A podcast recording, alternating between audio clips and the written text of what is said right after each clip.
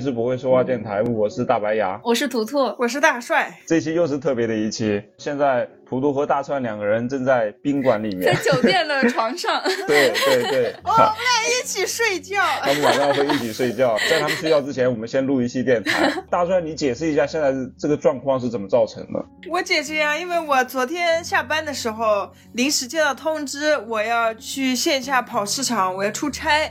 至于去哪里呢？嗯，由我自己决定。然后，那么我，那我我就想，我就想，那我肯定想要去你我。你你包括你你你的地方，风暴是吧？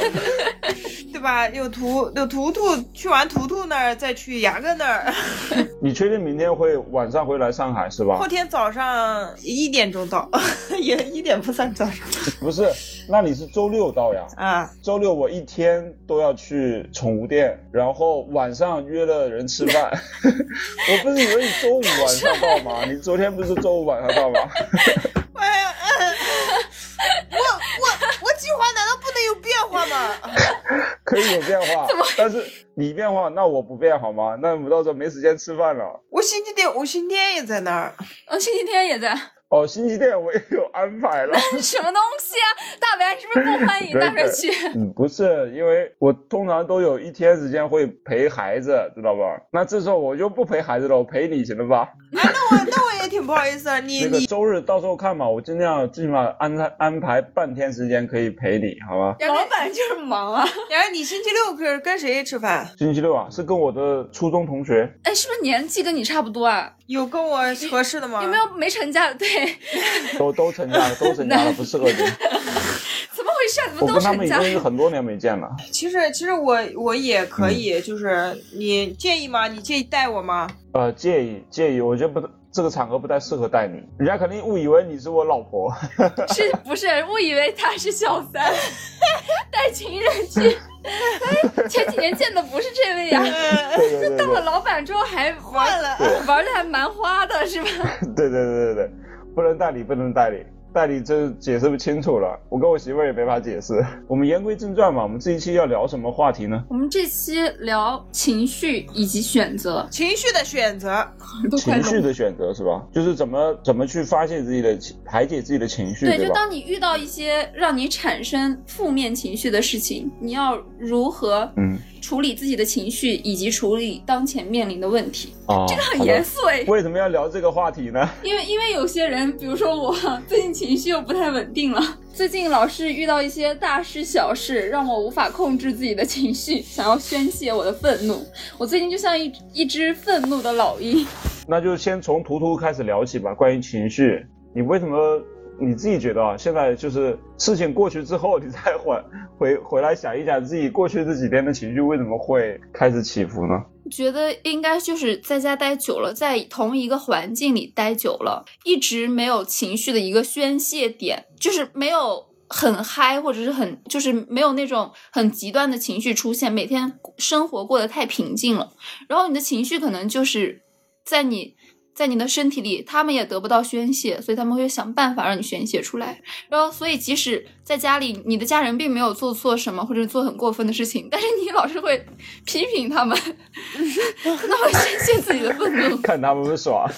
对，哎，我感觉我感觉图图有点反客为主哎，一般孩子在家待久了之后，一般都是被父母批评，就是这个不好。那个不好的什么的，他他反而在家里面批评父母，对他求全责备，你知道吗？我每天教训他们，每天我爸就是晚上熬夜不睡觉，然后我爸妈每天抱着手机就知道看手机玩，都不知道多运动运动，每天饮食都不知道清淡一点儿。都不知道健康一点儿，那你说对，我觉得你说对，你应该教育他们。对对，你说的挺对。这不良生活习惯，什么抽烟什么的，也是越来越夸张。该说就得说，对啊。但我想说一句啊，己所不欲，勿施于人。你你健康吗？我每天熬的比他们都晚，你知道吗？每天抱着手机更多，然后他们还出去遛一下弯，我都不出去的，我们天天窝在家里一动不动。对呀，那你凭什么说人家？凭什么讲人？对你凭什么？我就是那种很讨厌的人，就是很双标，就只许州官放火，不许百姓点。其实我就是想宣泄一下情绪。你是站在什么样的立足点上的？我这站在为他们好。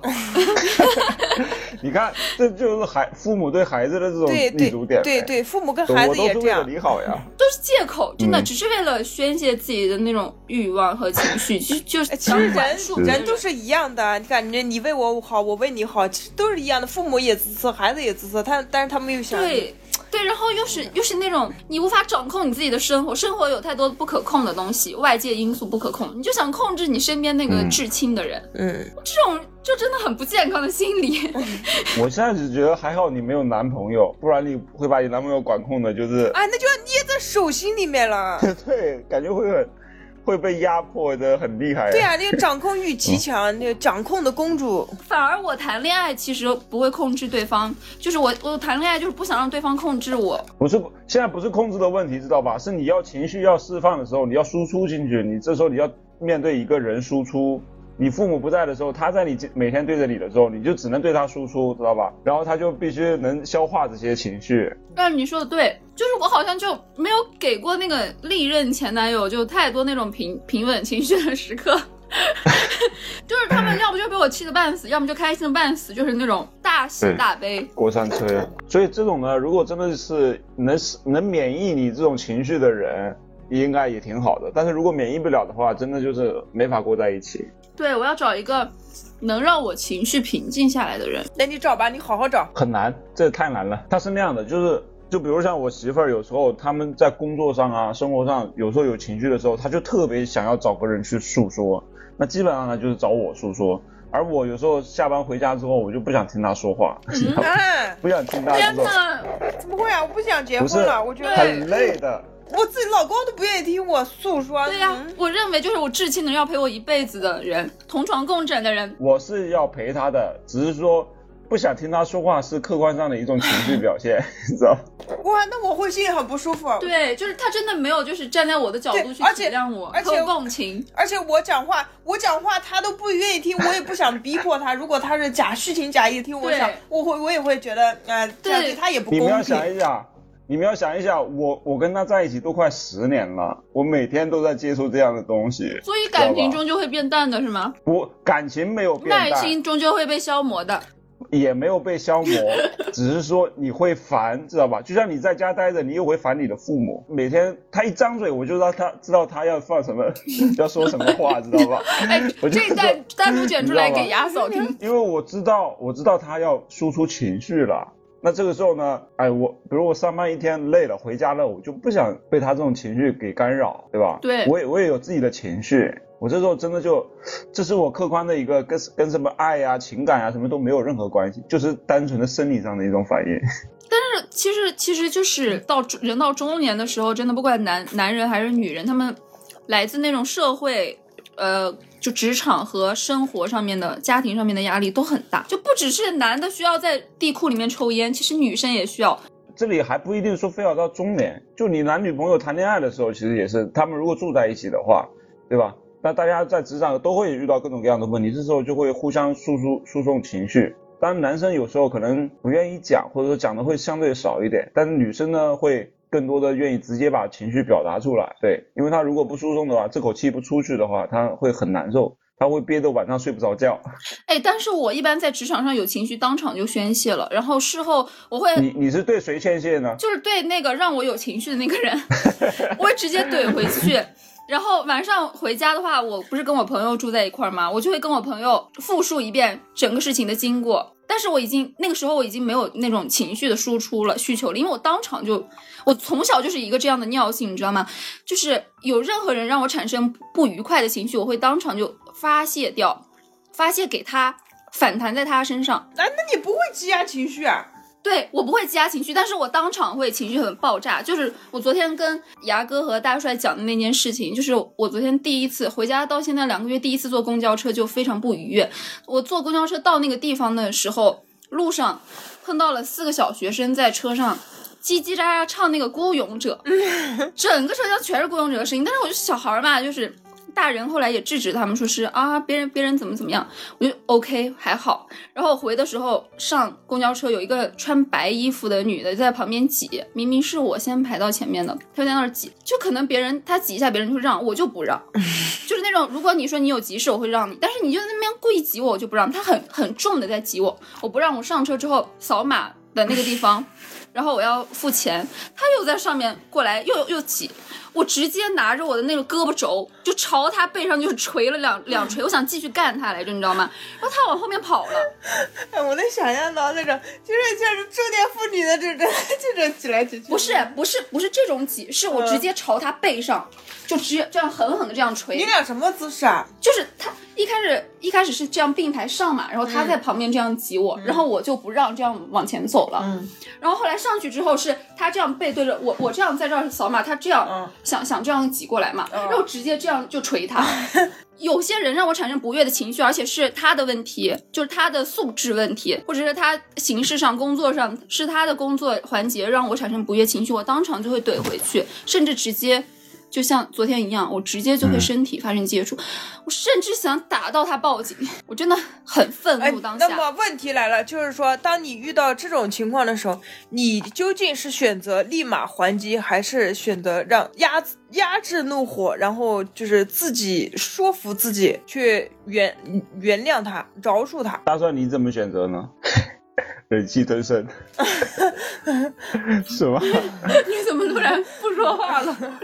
我可能分情况，但是我我觉得我大部分情况下应该是先压制怒火。我不是说我那天我我不是之前我在跟你们分享说，嗯，我在学那个什么禅修嘛，好牛啊！就打坐，打坐就是就是让我自己的那个，就是他们说，你当你遇到一件事情的时候，或者遇到一个傻逼的时候。对，就是反正就遇到一些让你恼火的事情，你。唰一下就火气上来嘛，然后你你那个禅修修时间久了，他你你那个脑子里那个思路你就会立马转变，就是他就教你怎么压制住你的怒火。就我我可能还是我可能还是偏向于那种和气生财的那种感觉。那我很佩服你们这种就是可以压制怒火的那种能力。我从小就缺乏这种能力，所以我都是当面对质的。你这快意恩仇呀，是不是？呃，对对。但是我也我也能感知到自己就是。那么愤怒对身体也不太好，是的，所以我就觉得我在除暴安良。最大的问题就是伤身，你知道吧？对，但是我就觉得有这么多素没素质的人，就是因为我们太有素质就惯着他，我就不惯着他，凭什么？凭什么让那些没素质人活那么痛快？有的时候你想跟那些没素质的人讲道理，真的就是你想压制怒火，你不想骂的，就像我在跟网上那些键盘侠，我在。谈他他每他每一句他都要骂我，好委屈。我不我一直在被他们骂，但是呢，我每次回复他们的时候，我都很我都很有道理的，就是我把他这个道理摆出来，我不带任何的情绪，你知道吗？我就是为了很我就很客观的，就是说事实。对我就是陈述这个事实，我说我不带任何感情色色彩的，我只是把这个事情呢这就是表呃客观客观的东西讲出来，就我很。很客观，虽然他骂我，但是我很客观，人家都把我当傻子看。我我一直认为这样这样就是，或者傻子还讲道理，真的是 真傻。我一直觉得这样，我想以我的方式去那个说理嘛，说服他。但是有的时候讲的人像那种人，就像图图遇到那种人，你要你跟他讲道理，他根本就讲不通，对，就没用，而且他会影响到你的正常生活。如果他在那儿自己没素质，不影响我也就算了，已经用肢体、用行动来影响我了，我这个时候要怎么放过他呢？对你像在网上怎么可能成，怎么可能说服一个人呢？你在现实里面都说服不了一个人，在网上怎么可能说服一个人？讲，我一直我我我的梦想就是说服一个人。对对对，就是我这网络发达发展起来这几年，我的理想就是就是能够说服键盘侠。你在痴心妄想，你这不是理想。哎，你像这些人在网上，他一直在发泄情绪，他的目的是发泄情绪。这时候你还跟人家。说服人家，还还让他改变，那就是堵在人家枪口上嘛。对呀，就是你的情绪更发泄不出去了。我知道，其实我也知道，对对对就感觉像是那种唐僧念经，唐僧跟你说，然后你不听，你不听。而且你没发现，就是身边都是正常人，但是网络上全是键盘侠。对你这个时候，你你回复他，反而给他了一种动力，他反而会更厉害，就是他情绪爆发的更厉害，他更爽。你是变成他出气筒了，知道吧？就会有这种情况出现。所以你那个叫什么？嗯，所以不要用系统的逻辑殖民网络世界。我就问你，我就问你，那你你怎么选？你每次你假如遇到这种情况，你是直接骂的吗？哎，还是你视而不见？我我我是我是觉得小不忍而乱大谋，就是多一事不如少一事，啊、然后就是视而不见嘛，对吧？就很中庸的那种。不是视而不见啦，我我要先观察一下情况吧，就是也不能上来就发发脾气，或者是跟他对峙情绪，我觉得看有没有必要。嗯，因为在我看来，这些都是方式方法，就是它是一个工具。当你需要发泄情绪的时候，我就可以发泄情绪。你别讲这种这么多大道理，大白牙，我就问你，你我知道你的第一反应，你如果遇到像我一样昨天一样的那种事情，他就是连怼你两次，连挤你两次，而且他影响到别人，我会我会离他远远的，我不会靠近他的。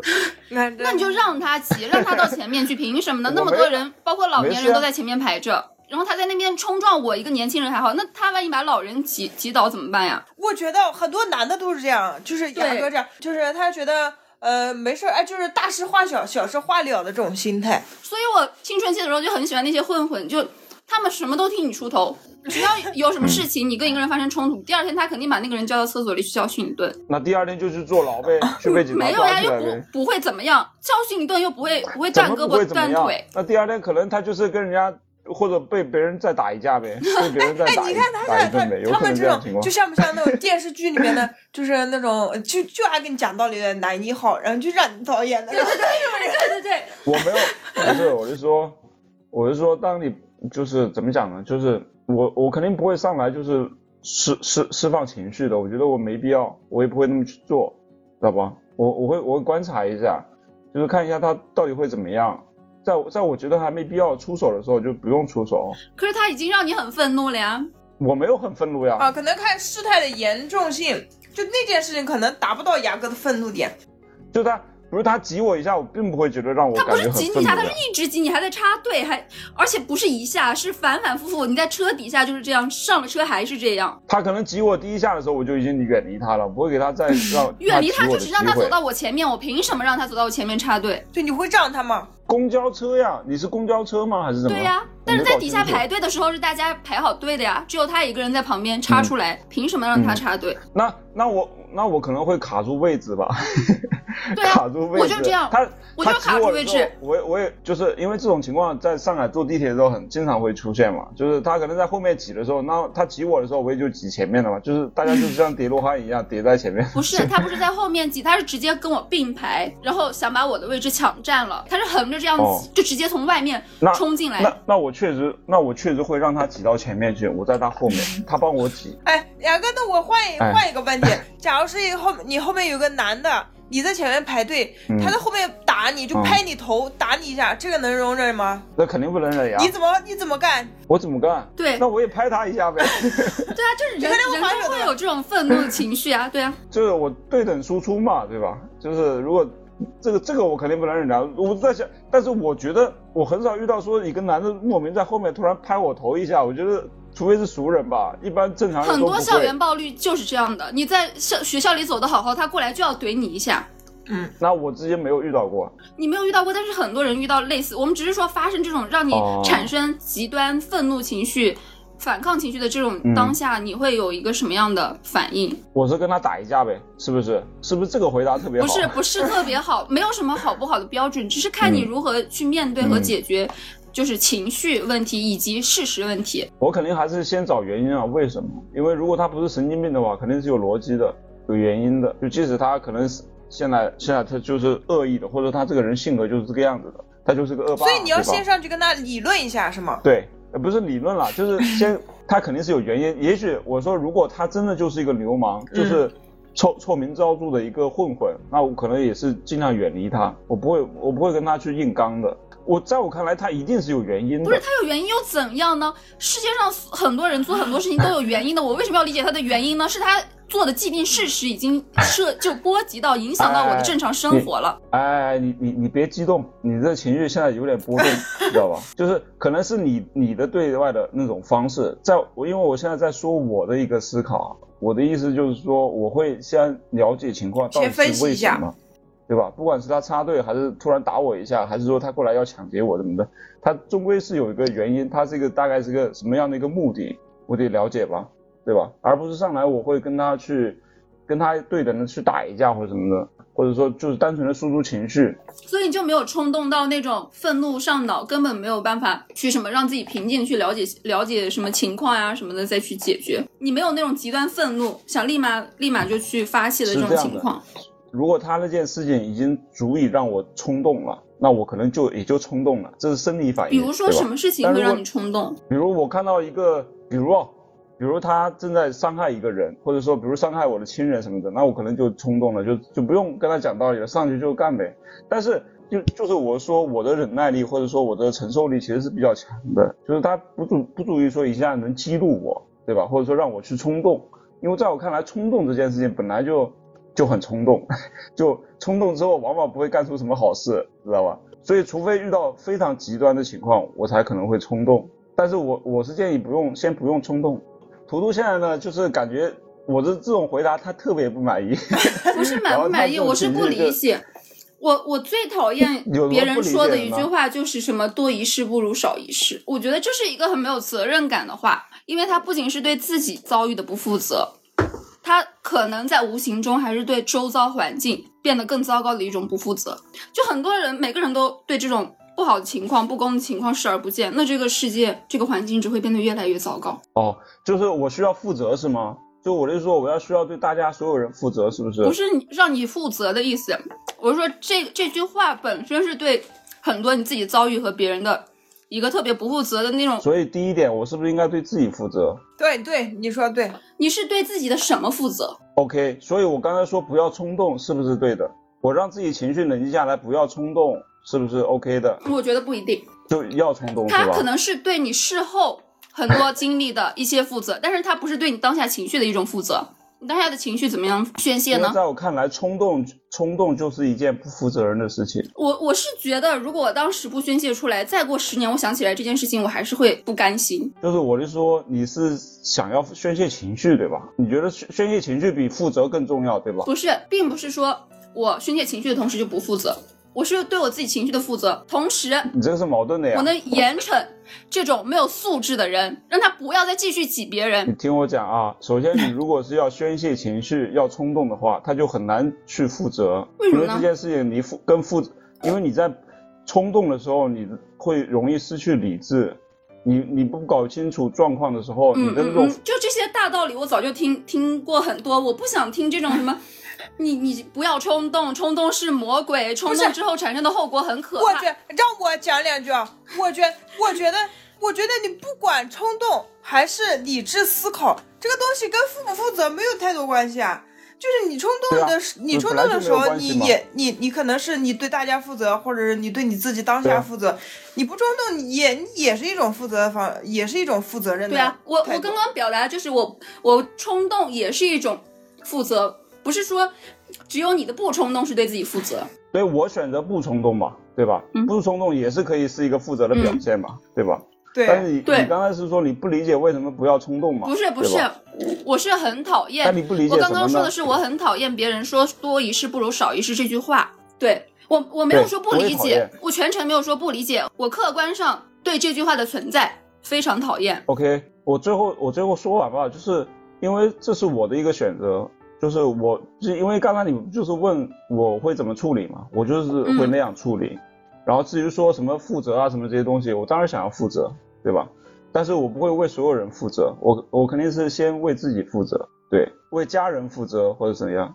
嗯，我刚刚刚刚只是大帅问你会怎么样选择，然后我表达只是我对于这句话或者是持这种态度人的不喜欢。我觉得很多时候情绪其实就是因为你你不理解。就是往往起源于一些不理解，嗯，就是你不理解别人，或者说你不理解这件事情为什么会发生，对吧？就比如我刚刚说这句话，你就是让你感觉情绪很愤怒，然后你赶紧说不是，就其实这是一种情绪的赶紧释放嘛，就是必须在第一时间赶紧说出来。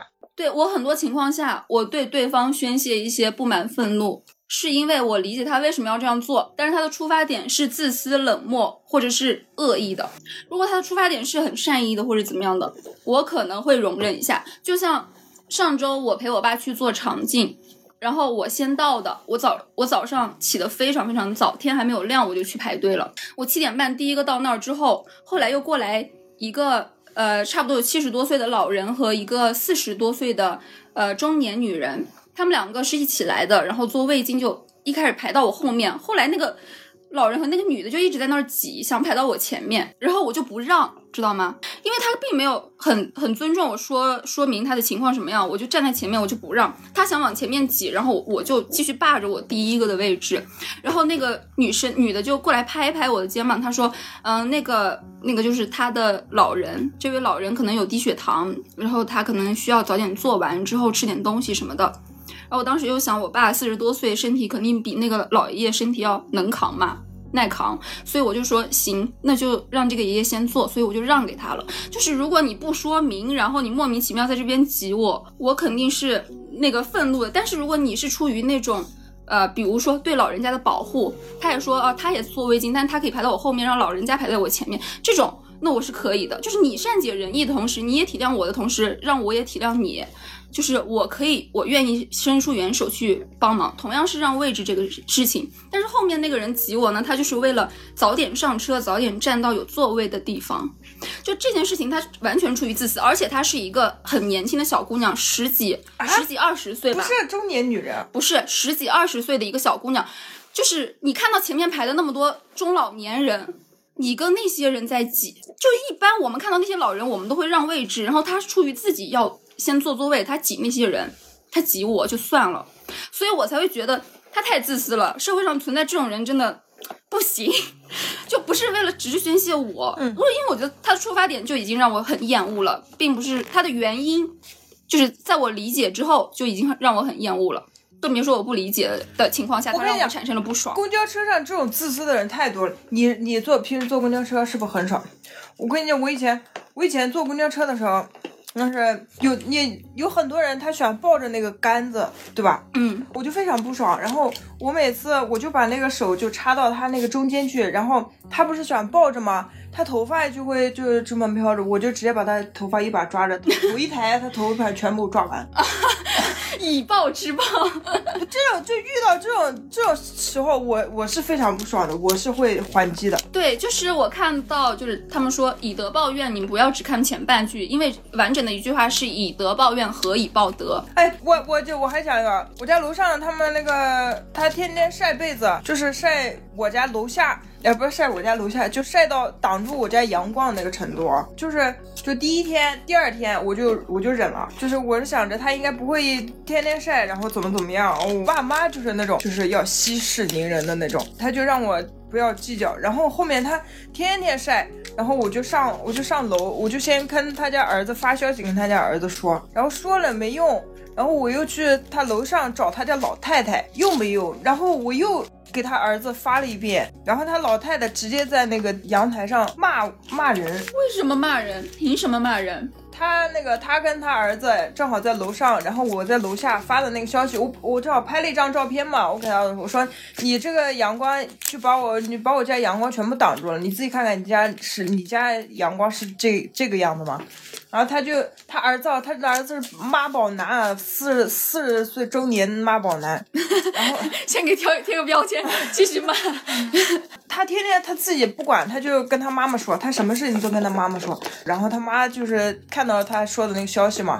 然后他就在那个那个阳台上说：“哎，就人家人家阳光不挡，就挡他家阳光了，他怎么怎么怎么怎么？这种时候你们会怎么处理？我会怎么处理？我会骂回去，或者直接把他的被子丢到楼下。他的被子不是已经沿到我窗户上了吗？我踩个凳子直接给他扔到楼下去。牙哥，你会怎么处理？我肯定不会去骂他呀。那你可真有素质啊！你就一直忍着嘛。对对对对对对，是的，是的。你家一点太阳都没有，天天他家晒太阳，冬天的他只要有太阳他就晒。那你也晒吗？我晒，我只能晒我房间里没太阳了呀。他就是直接在外面晒，把把窗户全都挡住了。对，这个情况就这个意思。你怎么晒？天天晒是吧？啊，冬天只要出太阳就晒。他家被子可多了，都好丑一个。我可能会去跟他先商量一下吧。我已经商量过他商四五遍了，对他沟通了好几次之后，然后对方还谩骂。嗯嗯嗯，那就去打，跟他打架呗。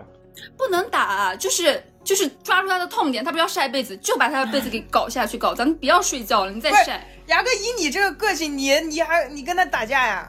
那我到底打不打呀？不是你，就你会如何解决？我现在向你俩学习，我也。我我我也不知道怎么办。别别别，你你你用。我想知道成熟的成年男性会就是心就是情绪平稳的成年男的角度跟女的角度如何一样？我也没那么成熟。就是遇到那种你讲理，就是跟他沟通，各种方法都用尽了，他依然。他是个老太太吗？是个什么人呀？六六十多岁的老太太和四十多岁的他儿子妈宝男。哦。我还是想办法会去跟他们沟通一下的，但是沟通的方式会比较重要。对，沟通方式不，我不知道，我不知道大帅怎么跟他们沟通的。我我发过消息，然后我也上门找过他，但是那个老老太太啊，她是油盐不进的那种，就是你 你你上门找他的时候怎么说的？好说歹说。对你跟他讲，你跟他讲，他就嗯，他就笑一笑，他都不跟你讲话，他就把门关上了。嗯，我以为他听懂了，他门上写大字报，操。你上门的时候跟他怎么沟通的？我跟那个老太太说，我就我就说你们家这个晒被子就是稍微有呃，就是挡住我家阳光了，我家室内进不去阳光，对吧？我就我然后我还给他提了，我不仅给他讲了问题，我还给他提了建议，我就说你家被子只要稍微。往上拎一点，就对折晒就好了。你总是这样，这样就是下一个瀑布下来晒，你肯定会把我家阳光挡住嘛。你只要对折晒一点就好了，你往上提一点。然后我就这么说的，然后他笑了一下，然后笑了一下，把门关住了。我我觉得吧，其实其实他在家怎么晒晒被子，其实是他自己的一个自由。就是我觉得可能是那个本身。那个楼层的高度啊，或者是那个楼是有问题，是有问题。那个晒衣杆伸的老远老远了，你知道吗？就是它它确实那个建筑是有问题的。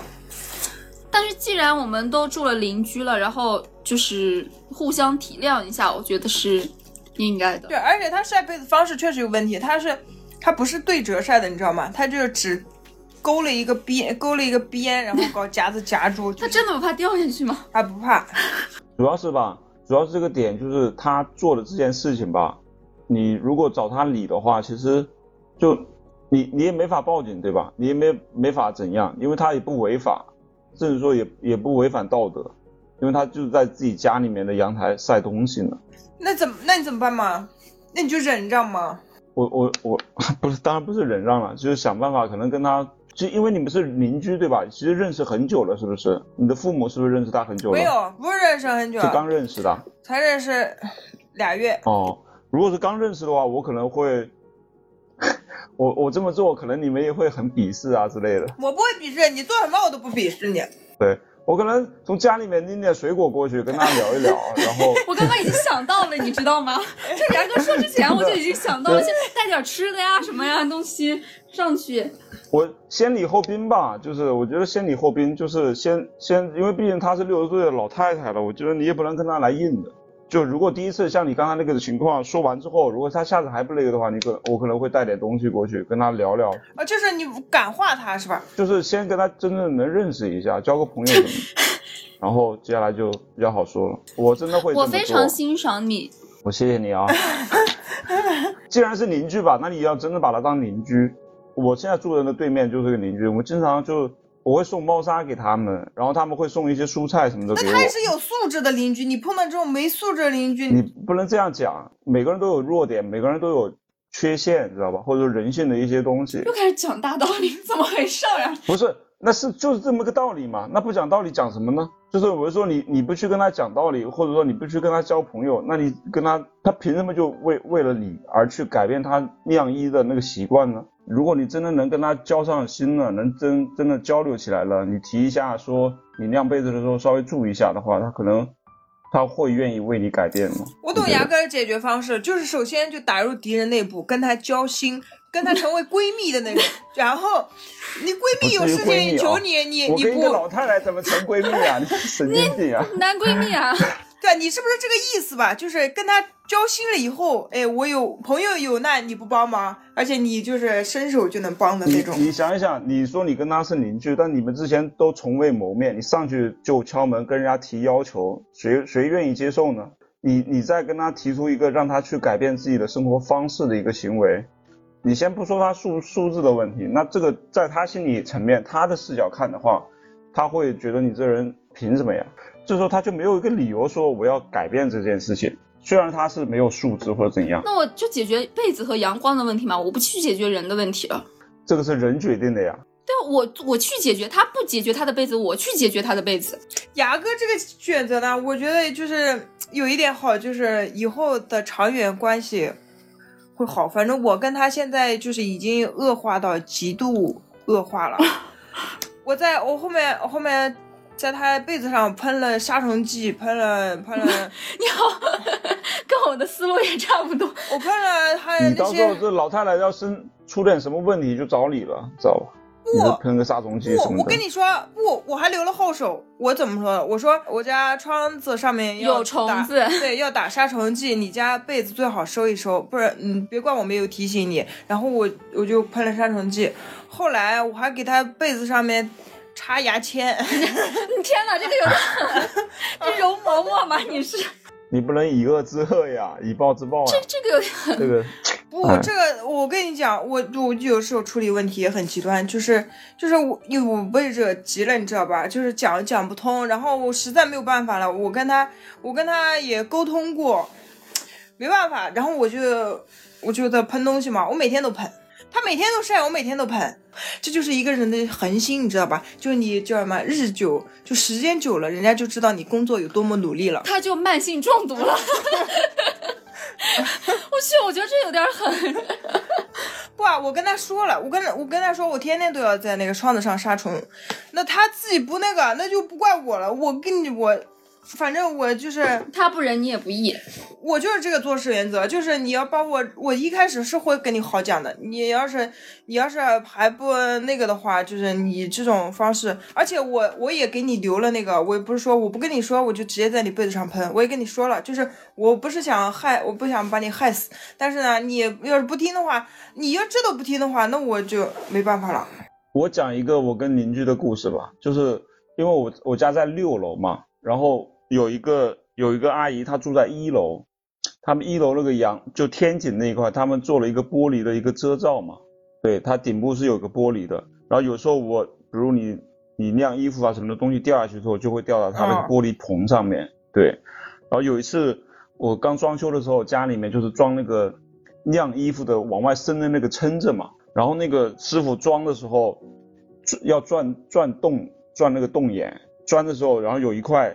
砖头掉下去了，直接把他的玻璃砸砸 碎了。天哪，太危险了！没有完全碎，只是说他那个玻璃整个都裂掉了，裂了，但是没有任何渣子出来。然后这个时候他就就找到我们了，我之前还不知道，到后来看到了，然后就要想办法跟他换掉嘛，然后就就上门跟他道歉什么之类的，然后就想办法要换掉。拎了点水果。没有没有拎水果，什么都没拎。首先，先先先道歉，然后呢，就是，然后过去之后呢，那个阿姨其实她一个人住，就是那种上海阿姨，特别敏感，她特别敏感，不愿意别人去她家里面。嗯。然后，也也是就是就有点像理解那种。嗯。就是特别怕陌生的男人去他们家里面。然后之前我找了一个师傅去他上门量尺寸，然后准备安装啊什么的，他都特别抗拒，特别拒绝。但是他又会跟，又是会，但是他又会跟我说，你这个玻璃到底什么时候帮我去解决掉，什么之类的，知道吧？就是处于一个矛盾的点的状态。然后没办法，我就我就说我我就过去嘛，跟他聊。他正好他喜欢画画，他每天在家画画。然后我就说我也是学画画的。然后然后就跟他聊，啊，我说你这画画的不错呀。然后就看着欣赏他的绘画，因为他是。她是一个退休的阿姨啊，之前是也是在政府单位工作，是一个翻译，英文很厉害。哇塞！然后她退休之后就每天就画画，她整天就是在那画画，然后我就欣赏她画画的，就夸她，夸她画的好，什么之类的，然后就跟她聊。聊完之后，我就说那个，我跟你约个时间，我让那个师傅上门去量一下尺寸什么的。然后他说好的。然后师师傅量尺寸的时候，我也会在嘛，就是这样的。然后就那个就凉了，量完尺寸之后，接下来又要安装，安装又是一个问题。一开始呢，我们人没去，我就让师傅直接去上门安装的。然后他直接把那个师傅给赶出来了，不让他上门。然后说那个师傅太脏了，然后 说那师傅真的是说那个师傅，我他说我一个女人在家，一个两个大汉，那那安装的师傅身上都很脏嘛，然后就是彪形大汉，黑黑的什么那种，他就特别害怕，然后就把师傅赶赶赶走了，然后。师傅就打电话说这这家我没法装，跟他没法沟通啊，搞得我也很头疼。然后我就过去跟他聊聊聊聊聊聊，我说嗯，我说我在这边可以陪着你，然后一起装，把装完了之后再那个，知道吗？然后就，然后师傅就在那装，我就陪他在那聊画，聊画画什么之类的，然后就就这么着，然后装完了，然后装完之后我就帮他打扫一下，他养了很多植物嘛，我我就帮他搬花瓶。我说，哎，我帮你把这个花瓶搬过去。搬的过程中，我一不小心直接把它打碎了。怎么老是碎人家玻璃啊？花瓶？我觉得我就像个傻子，我的天，就是帮了一个倒忙，你知道吧？我说完蛋了，我操！我说对不起，对不起，我说我帮你赔，我赔你一个花瓶，行了吧？啊，他说不用，他说他说不用。很多都会配东西。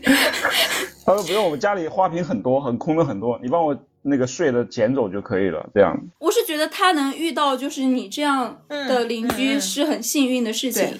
大帅上面的那个人，但凡有一点觉悟，就是发现自己的生活可能影响到别人了，然后他抱着歉意去来解决一下问题。其实他不去解决实质性的问题，你稍微态度好一点，都会让别人舒服一点。但是他并没有，还破口大骂。对呀，哇，牙哥，哇，牙哥，你给了他安全感。就是如果如果是大帅。他晒被子或者是干嘛，影响到他底下或上面的邻居了。别人上来敲门，好好的跟他说，大帅肯定也不会说像那个老太太一样。主要是硬碰硬这件事情，我做不到，做不来，知道吧？而且我觉得硬碰硬最终结果往往是不好的。我觉得我从小到大跟人发生冲突，都是因为太喜欢硬碰硬了，真的就太硬了。这你个人特色嘛？但是。就是我会觉得这样并不可爱，就是特别是一个女孩子这样做更不可爱。就是我觉得吧，就男孩子可能像我这种性格，就是强硬一点或者怎么样，大家会觉得他嗯，还就是很耿直啊，很有担当呀，很能靠得住呀。但是我觉得女孩这样这样的性格其实是不讨喜的，是不可爱的。但是我后来就在想，其实我我能认识到自己性格里的一些优缺点。后来我就在想，为什么要可爱呢？我觉得可爱是社会上给女性贴的一个标签，就是就是男权社会里好像天生认为女孩子就是要可爱的，就是要讨讨人喜爱的这种感觉。我就觉得，嗯，虽然就是在一些意义上，某某些程度上，我可能是那种不可爱的人，甚至我每次听我们的电台，特别是前。就第一年录的时候的那些电台剪好成片之后，我自己听我都觉得这个女生好讨厌啊！就是如果我生活中遇到一个像图图一样的女生，我应该不会跟她做朋友，我会觉得她很难相处，而且她说话又快，然后又就就是很据理力争，又很自我，然后又很强硬，我会觉得我不喜欢这样的人，但是。但是我又觉得我这样 转念一想，我还是喜欢。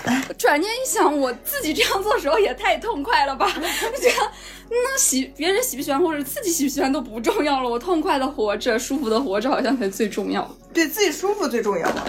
你舒服吧，反正就舒服呗，就是你怎么舒服怎么来呗，就只能这样吧。舒服的人最可爱。但是我们这一期其实还是要聊一聊，就是呃情绪嘛，对吧？就是选择选择什么样的情绪嘛？就是如你面对这些就是发生的事实和情绪，可能事实问题和情绪问题都需要解决的时候，你要怎么样去平衡两者？就我觉得是很难的。就像牙哥可以很压压抑压制住自己心中的可能一些不舒服，干嘛去心平气和的解决问题？但但是我觉得这个情绪同时就是被压住了。可能我我就是压不住这个情绪，或者是我压的时候会非常的不爽。对，这就是压制跟你跟你内。内内部化解之间的区别，所以为什么要禅修？禅修就是在帮助你，就是遇到这种问题的时候，真正的就是让他的呃，你换一种角度，就是去去思考问题，然后就是他是在用就是那种积极积极心理学的那种角度，就是他是真正帮助你，让你的怨气慢慢就是挥发掉了，而不是说压制，就是就是内心内化和。内心自我解决的一种方式，而不是只是压制在内心，嗯，让它积压在那儿，嗯。你现在是不是那个禅修的那个传销组织？怎么你在传销？从头到尾都在讲尊尊重禅修，这是一种非常叫什么？非常高深的学问，就是嗯嗯，一定要去了解一下，非常的对你的内心的，就像我们这种人，嗯，非常的有帮助，就嗯，让你从积极的角度去思考问题。不会自欺欺人吗？感觉又那有什么关系啊？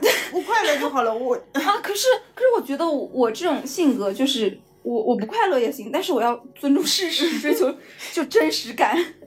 不，你都要你换一种，就是你觉得唯物主义，你觉得积极心理学它不真实吗？它也真实，它只是换了一个角度去思考这件事情。你可以去换一个角度思考一下，可能有不一样。可能可能嗯很深奥。嗯嗯。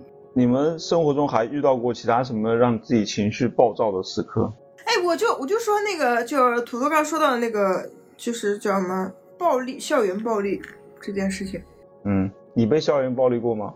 我应该没有，但是就是这件事情就在网上呃讨论度也很高嘛，就是很多很多网络上的那些嗯所谓的键盘侠就。就是骂那些受害者，说哎呀，他们处理的方式怎么怎么不正确，然后怎么怎么窝囊之类的，就是就这件事情。嗯，图图校园暴力过吗？我我其实算是被校园暴力过的，算吧。我我在电台里讲过，讲过。我好像也有过，但是没有那么暴力，就是 因为有多暴力。因为我们我们那时候其实经常有有有那种抢劫的，知道吧？就是很多学校里的学生过来去抢别人学生的钱，保护费啊什么那种。嗯嗯对对对对对，这个你遇到过吗？那就很算了。没有没有，我们没有。没有没有没有，我我也没遇到过，但是我的 同学很多都遇到过，但是会遇到一些那种一看就是有点混社会的那种，他有时候对你态度就很差，知道吧？哦，我懂我懂。就特别是男生对男生就很颐指气使啊什么的，或者瞧不起你啊或者什么。嗯。但因为我我因为我这种是远离他的，所以他对我也也施施加不了什么那个东西，你知道吧？所以也不会对我有什么样的一个暴力的东西。但是有些人就逃不了，就是比如说徐志胜之前在节目里讲过，他他那会儿也是被校园暴力，然后被每天摁着抢钱啊什么的，就是你躲不了，他就是盯上你了。然后。我的时候有一个哥哥，他其实就是那种比较刚的那种，他不暴力别人就算好事了，所以这个时候他很多时候也是会被别人暴力，啊，然后有一次就是那之前我讲过嘛，有一次放学的时候有俩人就追着他要跟他打架，一看就像一个小瘪三，你知道吧？我每次放学都跟他一起一起放学嘛，然后还有另外一个弟弟，我们三个三个人一起放学，然后那俩人就还过来跟他打架，我们就到。就是远离校门口之后，然后下了一个坡子，在坡子下面就看着看着他和另外两个人在那打架。我本来想说要不要帮帮他，对啊，但是呢，怎么他眼睁睁的看着自己的哥哥一对二？不是，但是问题是我发现那俩也打不过他，就是他没有吃亏，挺强的。嗯，但是呢，我后来想一想，我可能就是，除非他真的吃亏了，我可能会会阻拦他怎样。因为因为我怕怕被怕被处分，因为学校有时候一有处分的话，可能你上不是帮他打架，是拦着他不让他打架。对，哎，你你真的是好学生，而且你真的嗯，确实挺强的，我觉得你 真的可以静观其变，判断时事，然后再做出相应的动作和举措。哎，天呐好牛！对，你知道吗？就是。被束缚、被压抑，因为学校经常会有一些那种打架的什么的，然后就什么得个处分什么的，然后就高中就上不了了。这这种啊，你们处分那么严重啊？对啊，有呀，就是不准打架呀，不准那个斗殴啊什么之类的。所以后来我那个我那个哥哥他后来就没有上高中，就是他经常跟人家打架。他这，你说这咋整？你说为了前途着想，我也不能随便跟人家打架吧？就是就是，所以真的，所以就这个时候就是能就能。不要惹他们就不要惹他们了。就性格决定命运，真的是真真的真的。你要打的话，那就去打吧，你好好打。或者说有些他们那种家里比较有钱的，他可能家里可以帮他去解决一些问题。你打架什么的，他可能也也可以解决问题，或者回去继承家产都没问题。但像我们这种比较穷的。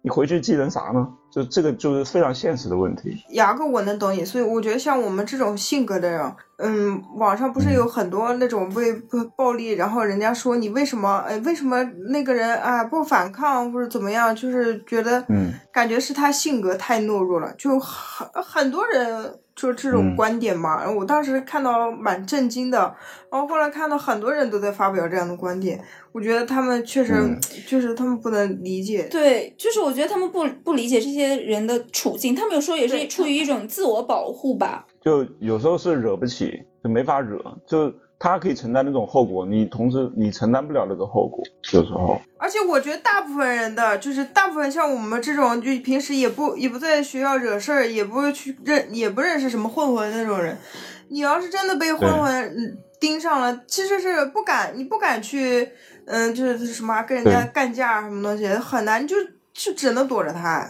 对，有时候遇到抢劫的，他拿把刀。出来对吧？就让你把钱掏出来，你只能乖乖的把它掏出来，对吧？只只是为了避免自己受到更更多的伤害。嗯，但是我觉得大家还是要提倡一些。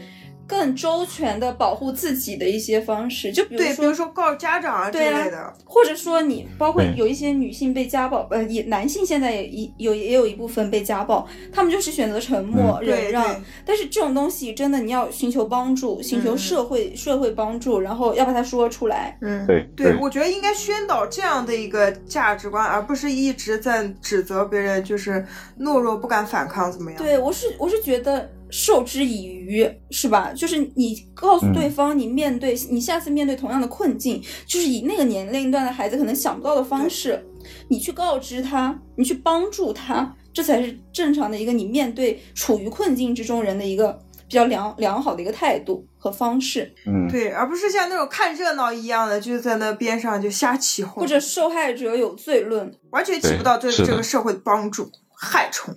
那 就是你对那个就是键盘侠的那种愤怒，现在又开始宣泄了。对我真的，我这我有的时候忍不住会怼两句。哦，我昨天跟跟金锦聊嘛，就金锦之前他的一份工作不是在一个美妆公司嘛，然后就是被他的领导就是 PUA 的比较严重嘛，搞得情绪特别失控。我当时就跟他说：“我说如果你是图图的话，如果图图是在干你这份工作的话，可能就完全不会被 PUA 掉。就是他的领导就是那样的，比如他的老板经常会找他，直接跟他去下 brief，但其实他上面还有一个领导，知道吧？啊。但是会跨过他的领导直接去找他。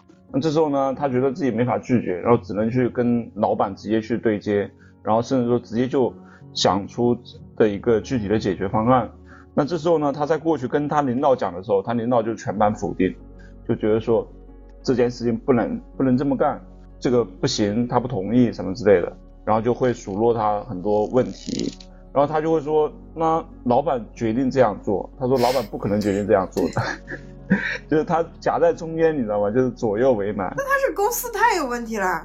对啊。对对对，公公司本身是有问题，然后另外一个就是，我觉得。因为金姐本身也是那种，就是不想起冲突，他全盘接受，对，他就只能说你你说什么他就去接受他，但不会像图图那样，就可能我非要把这件事情给说清楚，把老板拉过来，就是老板就是这么说的，我跟他是这样的，对吧？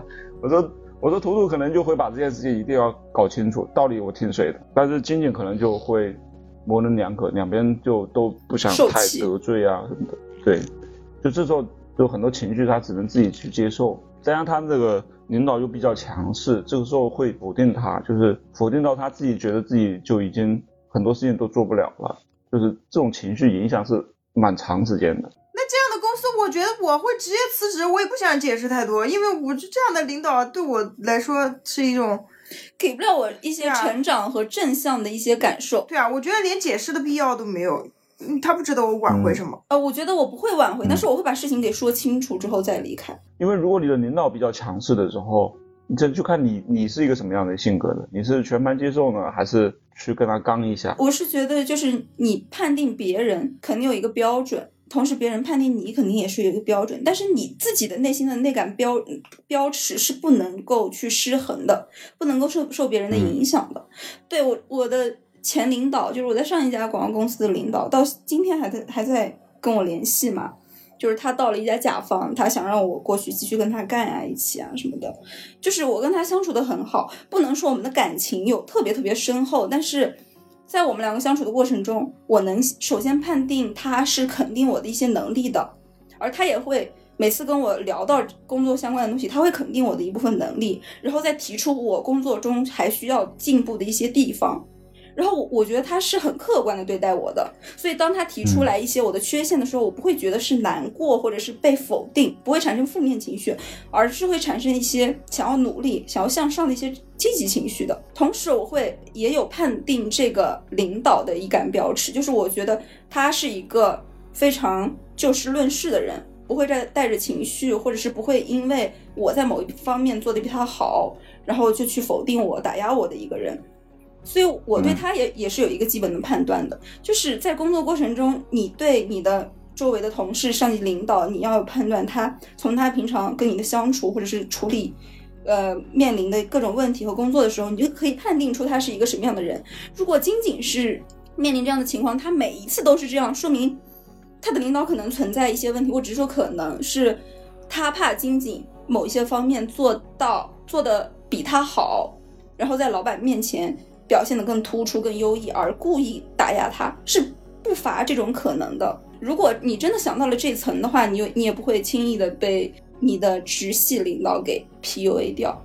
而且你自己给出一些解决方案的时候，你肯定也有一个基本的判断，就是我是出于什么样的理由、哪几个角度层面的考虑去给到的这个方案。可能这个方案是有某些不足的，但是它是有某些优点的。你要有一个。非常笃定的一个想法，一个方案给出去之后，你也不会轻易的去被别人 PUA。我是觉得，首先第一点就是他越级跟老板直接去商量工作这件事情，就是有点犯犯了职场的一个大忌。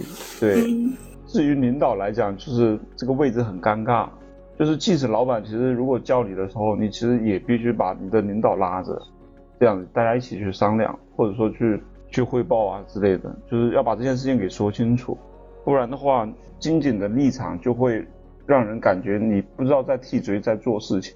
就是虽然其实是大家在替公司做事情，但是你如果是你的领导招过来的话，简单来讲，你的领导就是你的老板，你其实要为他去承担做一些工作的。那这时候越级了之后，即使你做的事情很好很对，他也会否定你。这就是我很讨厌大公司的原因，就是效率低下，然后人事斗争激烈，同时就是 SOP 很多，就是标准化流程这种很多。但是大家的目的并不是说所有人都一心向就这个公司好，就是效率。就是做事效率高，然后不管是谁提出来解决方案，只要提出来，然后我们把这个事情解决的更漂亮。就是我觉得这个很事情很重要，就是就事论事很重要。但是很多大公司它的生态就是已经形成那样了。就像你刚刚一一说，一开口说他越级去，就老板越老板跨过领导找到他越级去跟老板沟通。你一说这样的话的时候，我和大帅本能的反应就是啊。就是我们已经被这个社会规训了，我们认为这个越级就是很不合适，但是其实呢，并不一定是吧？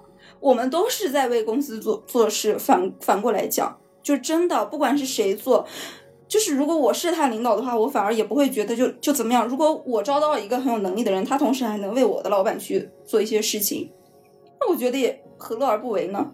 但是大家就是，唉。算了，这个社会就是这样，这个生态就是这样，我们也不能去改变它。如果你继续要待在这种环境里，就是成长到现在，让我感受就是，你只能适应它，或者你跳出来，你去找一个整个氛围、整个呃行事方式更符合你的一些三观的公司。嗯，对，因为它是有利益的呀，就是你你说你这个方案做得非常好，对吧？就那你的领导就没有什么，他的价值就很弱了。对。大蒜，你有什么感触吗？因为我觉得你之前也是有过类似这种经历，对不对？我没有啊，就是有这种，因为你之前不是经常跟领导相处，会有各种各样的状况吗？你可以回，可以说一下吗？你的你你你在里面的这种感受是什么？怎么老要我谈感受？我没有感受，我就是没感受，那就算了，下一趴好了。让他 说完。你这么说两句吧，你。我就是我知道我的领导在 PUA 我的时候，我心里知道，但是呢，我我觉得我还能干得下去，因为就是我那个时候是就是保持清醒的，我有问题，但是我身上应该也是有一些闪光点的，但是我当我领导只说我的问题的时候，我就我自己心里清楚就行了，然后我不至于被 PUA 的。然后当我就是觉得他这个人不合适，就是实在是让我觉得，嗯，就影响到我的心情了，或者是就是他说的一些话，就实在是太那个的时候，我就离开，就就这么简单。所以我换工作很频繁嘛，就是解决不了问题就解决掉问题，对，逃离逃离问题，最快速的解决问题的方式就是这个，因为外面又不是没有好地方了，外面好地方多的是。就天涯何处无芳草，为什么要盯着他那根草呢？所以这就是你两年换了七份工作的原因，很精彩啊！我觉得确实这样，我们确实应该整顿整顿职场了。就是，但你你你很难改变他。我自己知道我自己几斤几两，我知道这个事情是有问题的，而且我觉得公司大部分人。从上到下都知道这件事情是有问题的，但是大家就是你凭你的一己之力，你是根本改变不了他的。那我改变不了他，我就离开，因为这件事情让我不爽。对，就是产生自我保护机制吧。真的，首先不要让自自己委屈。我的想法。我的是，你点你点水果给领导，给他点杯下午茶，然后跟他坐下来好好谈一谈，先想一下自己的行事风格，过去有一些什么不妥之处，然后也同时也讲出自己的感受和困惑，以及在领导跟领导成为朋友，新的朋友。放屁！我不是想说这些好吗？不 是不是。说什么呢？当然不是了。解题思路已经改了。我我觉得我还是以我我自己为主吧。就是你你你的职业规划，其实是如果能明晰一点的话，其实你在这公司能得到什么，你会比较清楚。然后这时候你想得到什么这件事情会更重要的时候，领导就没那么重要了。对对。比如我我要去个大公司，我要镀层金，对吧？我就是镀层金过来，我就是要经历一下，对对吧？我接触一下。那就行了。然后至于领导呢，就可以不 care 他，就是当然他会影响到你的这种工作，那你可以待一待就就走了嘛，对吧？最终达到自己想要那个目标就可以。因为真的没没有一家公司是完美的，他 或多或少都有问题。杨哥会想办法跟老板走得更近，然后上位，跟领导平起平坐。雅哥这个很清醒啊，他这次思路很清醒。啊 对，但是其实这样说起来是这个道理，但是。当你身处在那个领导底下、手底下，对不起啊，每一天，然后度日如年，你很难不受影响，就是你很难坚定的你那个目标，就是不受外界干扰。对，而且他是你的直直属领导，他只要想搞你，真的很容易。就确实是我们有时候就在这个社会上，毕业到现在就感觉自己的那种无力感和渺小感，就是一粒尘埃、微不足道的那种感觉，就是越发的强烈。因为在职场，就是这种掌控感很少嘛，就是你很多时候是被动的，那这个时候反而就是我们要找到这种主动权，就是你你想要什么，就是能让自己找到这种主动权。如果我是金井，我就去把老板直接给我交给我的任务做得更漂亮，让老板逐渐离不开我。然后我要提离职的时候，老板问了原因，就原来是领导的问题。然后对他竟然有这么好的资源，这么好的对呀，不。我跟金姐说，如果如果你有点野心的话，你就是必须把你领导给挤走，你跟他斗一下去。有机会了，现在这么好的机会，在领导面前极力表现自己，你知道吧？就是我非得把他斗下去，我升职，让领导满意。对啊，我我才不管你，不是让老板满意，我才不管领导你怎么说呢。反正我就听领导的，领导让我啊不，老板让我怎么做我就怎么做，我领导我就不 care，直接越级。最坏的结果大不了就走就是了。对啊，还能搏一搏。你要是搏上位了，到时候你的领导见着你都得下跪。而不是因为本来就是要走呀。而且你你的就是那种你在这个过程中的自我提升能力是不是也越来越强了？然后说明你在这个过程中是靠自己的能力去上位的，你并不是靠什么关系啊，或者是讨好呀、拍马屁啊这种上位的。我觉得这是更光明正大的方式。然后静静跟我说，他还有一个同事，其实跟他做差不多的工作，但是那个同事呢，就是下班就走，对领导态度也没有说很温和啊怎么的，就是有自己的原则。哎，我我我的我到这边我就是上这个班拿这个钱，知道吧？然后我下班了就走，你下班你别找我，找我也没有用，知道吧？嗯，这时候他的领导反而对他客客气气的。是吧？就真的是挑软柿子捏，对，或者是挑那种对我有威胁的人捏。就其实是无欲则刚，就是你你如果没有那么多想法的话，反而你就你就能比较洒脱的做自己。就你你说的对，领导反而没那么那么没那么容易影响到你。我你把自己的原则已经立好了，我就是要这个时间这个点，我就是要下班，我就是我只能做这么多。你给我多少钱，我只做这么多，我也不指望着升职或者怎样。对对对对对对对对对，是是啊，我我现在也差不多这么个状态，我到点就走，我就我也不指望啥，我就我就我也不想升职加薪什么，加薪我是想的，我就我无欲无求的，就只想到点就走，你要是把我开了你就开了，你开心你就开，你不开心你就开了给我点赔偿，对，开了给我赔偿更好，我就是这么想的。对对对对，累就累在像经理这种的，他是想做事情的，对，而且他想把这些事情做好，想提升自己，知道吧？嗯，所以。我悟了呀，对自己要求太高。我下一份工作就找那种清闲的，就是我也不求自己一定要就什么进步多少，对，然后我就是工资差不多，肯定要比现在高一些嘛，肯定是要涨工资的。然后待遇公司待遇福利好，然后最好公司大一点，然后人也看不到我，就是让我消失。然后每天我就在岗位上按部就班生活生活工作，然后到点来按点走，轻车熟路的驾驭我本职工作，然后剩余下的。业余时间，我做自己想做的事情，或者是我做零和自我接外包这些，我赚钱，就目的性非常强。所以我们的听众啊，如果你在职场正在挣扎或者怎样的时候，你其实就是可以做减法，就是情绪啊，就是不要陷在里面。就是你你其实你你没那么重要，你对公司也没那么重要，知道吧？你在公司也翻不出多大浪花来，知道吧？公司，你或者说你你别为公司着想，你先为自己着想。会比较重要，责任感别太强了，有时候太强了你就对对。我有时候觉得我活得累，就是道德感太强了，你知道吗？就是包括你在家里跟一些就是你的朋友呀、亲人相处，就是你认为好像这个事情就是应该这样才符合我的那种想象和道德感和价值观，然后你就会无形中对自己有要求，也会让别人身边的人活得有点累，就就会这样。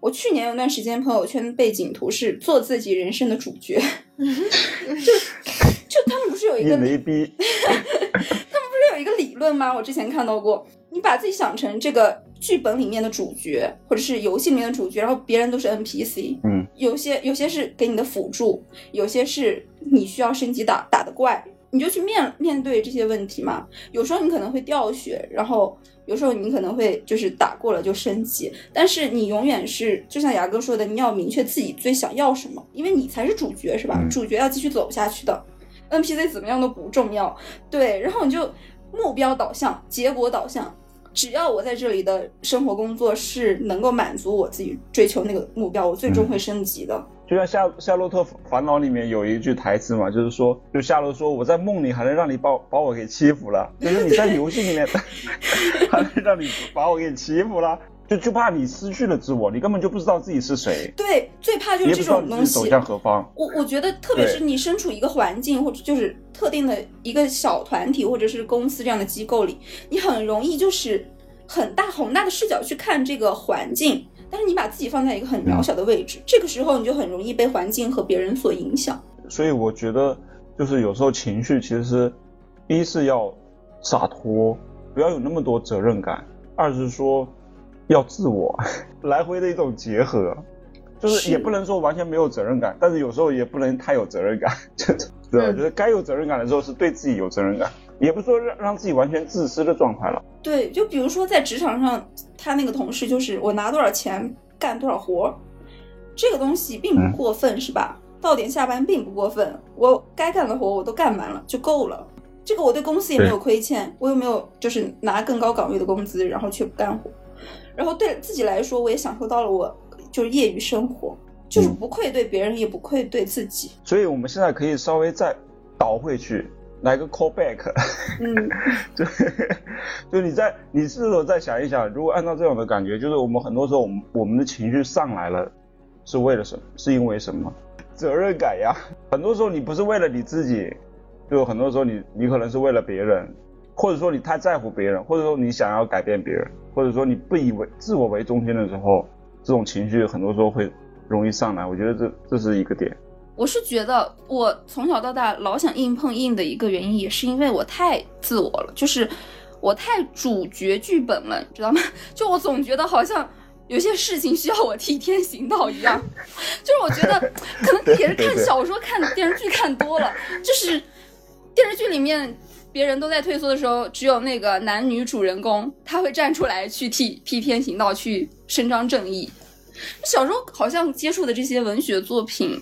就是这样的东西，包括别人见义勇为啊什么的，当时也会被歌颂啊什么的。所以你好像就是，而且从小有时候这种东西是骨子里的，你就会认为好像有那种就是英雄主义或者是怎么样，嗯，也就是也就是所谓的道德感和责任感吧。你会想成为那样的人，对。所以其实你内心同样会有那种不想跟别人起冲突的那种懦弱的一面，但是。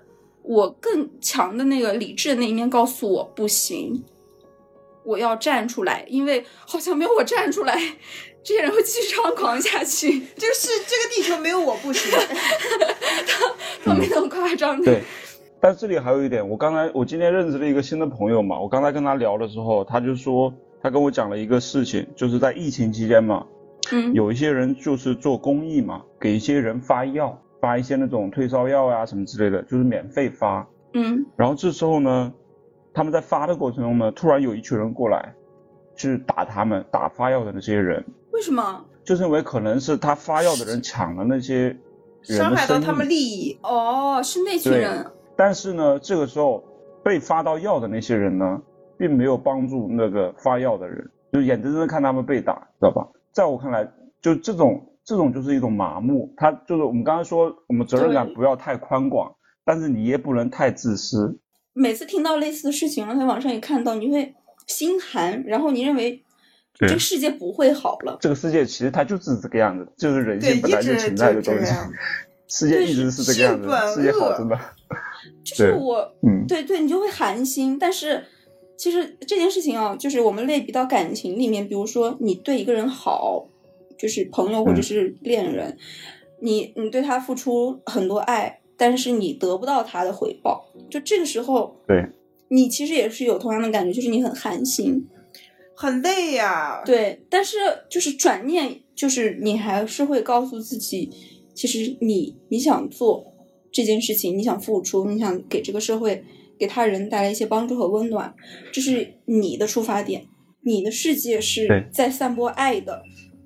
只是你没有收获到这个爱，对，就是你那那你这个朋友会不会思考说，下次遇到类似的事情，我还会继续做公益吗？就如果这个世界接受到我帮助的人，他们还是如此的冷漠，值不值得我继续去付出这么多东西去对他们好呢？对。对，就是会有恶性循环吧。我觉得这个东西，虽然他们老是说什么付出不求回报啊什么的，这这种很制高点，就道德制高点那种光辉啊，但是我觉得很难，就是如果没有回馈的话，很难继续下去这个东西。所以你的付出，你的责任感，它本身就不一定会得到回报，或者说不一定被别人认可。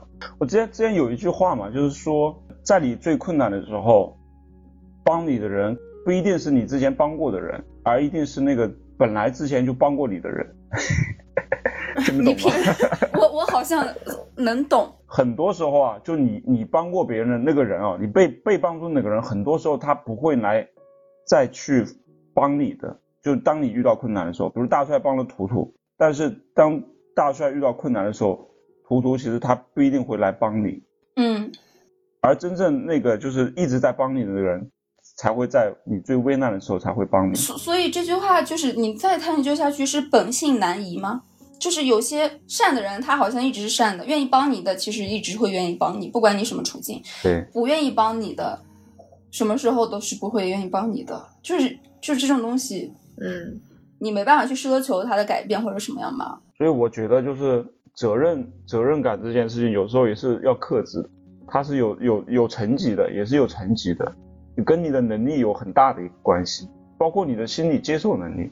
就是你，如果你你没法接受他不能反馈给你好的一个反馈的话，那你可能也不太适合做那么大的一个责任感的一个付出。对我我我是觉得我很担心这样，就是那些冷漠的人把那些就是温暖的人浇灭了，所以我就觉得这个世界到底会好吗？最近一个乐队的巡演主题是这个世界会好，然后我就打上了问号，这个世界会好吗？好的人他依然好的，坏的人依然坏的。